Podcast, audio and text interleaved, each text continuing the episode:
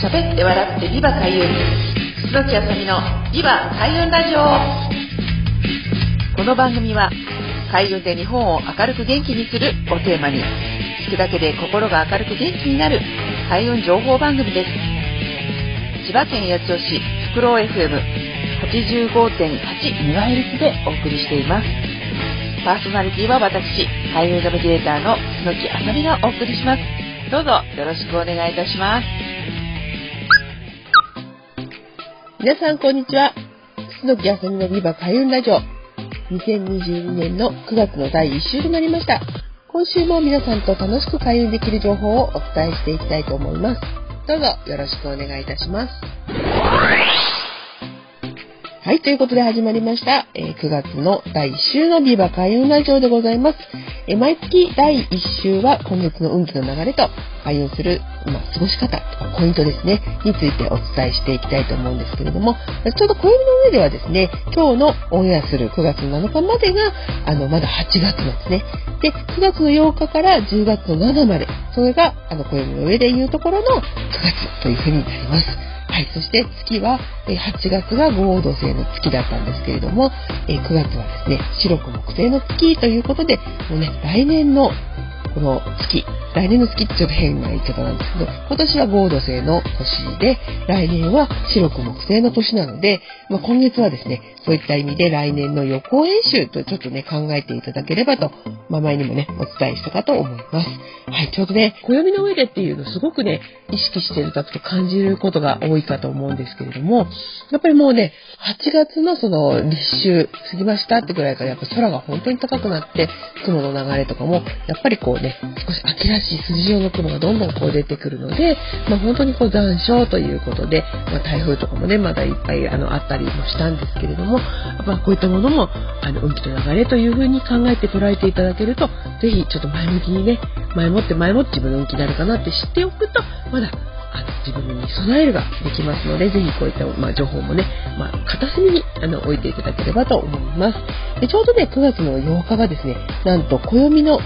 木の絵というね、まあ、この60歳という、まあ、10巻12子というね、組み合わせが、まあ、皆さん還暦ってね、60歳になると、あの、還暦ですって赤いちゃんちゃんこね、来たりするんですけれども、まあ、そのね、組み合わせがちょうどスタートの初めなんですね。なので、9月の8日っていうのはある意味、すごくスタートを切るのにすごくいいタイミングですっていうことで、まあ、9月も始まりますし、来年のね、あの、運気をちょっとあの、感じていただけると良いかなと思います。はい。で、白く木星の月ってどういう風なのってなると、まあ、白く木星って実はね、風とかね、ご縁とか、まあ、長いものということで情報も含めて、遠くから風のようにふわーっとこうね、流れてくるものっていうのがすごくキーワードなので、まあ、る意味すごくね、あの、人とのね、交流が盛んになったり、ちょっとこう連絡もこまめにね、密になってみたり、誰かと誰かを繋いだりとか、まあ、何かをね、お世話をしたりっていうような、そういった、あの、世間、ね、常識とかそういったものを、一般的なものをことするとすごく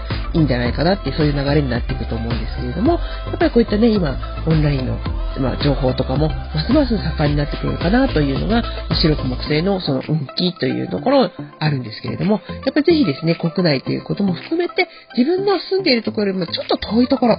遠方の方とご縁をつないでいただくと、すごくいい情報をもらえたりとか、自分の新しい面を発見したりということが出るかと思います。で、9月の8日から10月7日まで1ヶ月間ありますので、ぜひそういったことも意識していただけると良いかなと思います。合土星の年っていうのは、まあ、土なので、ある意味現実的なこととか、まあ、自分の足元とか原点っていうこともあるんですけれども来年はそこから一歩飛躍してそういった運気の流れがやってくるよというのをぜひ10月、まあ、9月からねあの感じていただくとすごく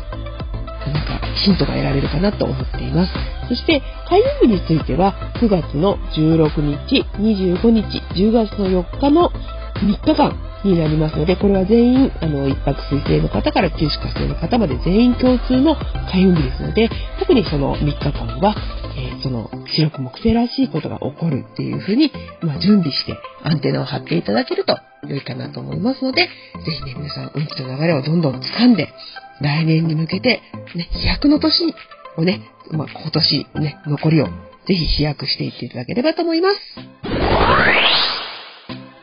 はい、ということで、前半は、えー、今月、ね、9月は白く木星の月ですよっていうふうにお伝えしたんですけれども、じゃあどういうふうにね、過ごしていったらいいのかっていうことについて、まあ、ポイントワンポイントアドバイスっていうのをしていきたいと思うんですけれども、まあ、このね、あの、白く木星の月っていうのね、前は前半もお伝えしたんですけど、いくつかキーワードがあるんですね。で、一つは、まあ、本当に人とのご縁を大切にする。ね、二つ目は、なんかこまめにね、連絡をする。ね、連絡が来たり連絡する。実行ですね。あとね、自分からちょっと遠方っていうのもね、キーワードなんですね。で、これをどうするかっていうと、ま、結構ね、海外とか、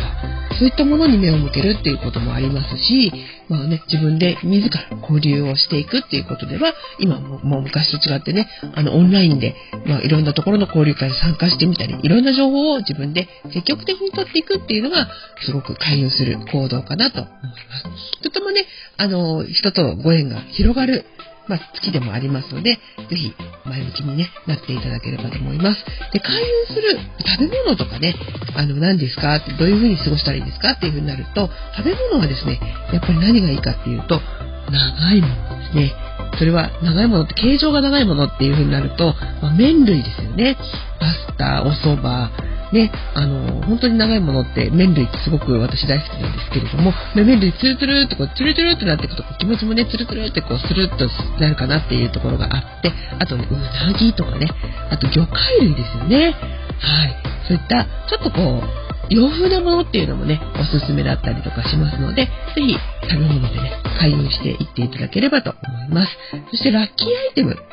ね、あとはね、アロマとかね、あの、風に乗ってふわってくるね、香水もまあ、あの、まあ、いいかと思うんです。どっちかっていうと、こう、自然なナチュラルなアロマっていうのが、あの、アイテムとしてはおすすめで、まあ、女性はね、結構あの、髪の毛が長かったりとか、アクセサリーとかもちょっと風に揺れるとすごくね、あの、運気がアップしますっていうことよく言うんですけど、特に独身の、ね、あの、婚活中の方とかも結構そういった、ちょっと風に揺れるようなアイテム、あと、ちょっとななんか長く、ね、首にこう、ね、ネックレスにして、ちょっと長めにしていただく、ふわっとこうすると、すごく運気が良くなっていきますね。男性はね、特にネクタイとか、まあ、そういったものにちょっと気を使っていただけるといいかなと思います。あと最近ちょっと暑いとですね、あの手に持つはね、あのファン、ファンありますよね。扇風機。あれもね、結構ね、アイテムだったりするので、なんか仰いでいくものとか、扇子とかうちわとかそういったね、扇風機、そういったものも、あの、おすすめです。で、最後に、あの、場所なんですね。ラッキースポットどこですかっていうと、空港とか、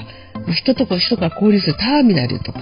あとはですね、あの、やっぱお家の中でどういうとこ掃除したらいいかっていうと、まずね、エアコンとかね、掃除機とかね、あの、空調もそうですね、空気が出入りする窓とか、そういったところを、あの、重点的にお掃除していただけるといいかなと思います。いずれにせよ流れがどんどん出てくる、えー、9月ですので、楽しんで交流で前向きにぜひ、あの、開運していただければと思います。また来週もビバ開運ラジオよろしくお願いいたします。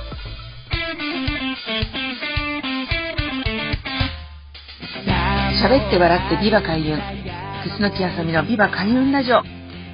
今回はこちらで終了となります。お聴きいただきありがとうございました。開運ナビゲーター楠木あさみの開運情報やイベント日時はホームページや Facebook、Instagram、アメブロなど各種 SNS などでお知らせしています。ぜひチェックしてみてくださいね。最後にご紹介する曲は私の、えー、住んでいます桜市にもあります。自然豊かな環境で地域の特色を生かし子どもたちの個性を育てる全国の小規模特任校地方の小中学校を応援する学校応援プロジェクトというのを立ち上げています。ここで、えー、曲を作ったんですね、えー、おいでよ僕の小学校という曲です。えー、四つ本翔さんに作曲していただき、えー、私、楠木あさみが作詞をしました。ぜひ聴きながらお別れしたいと思います。それではまた来週、リバ開運ラジオをよろしくお願いいたします。パーソナリティは私、開運ナビゲーター、楠木あさみがお送りいたしました。また来週もお楽しみに。さようなら。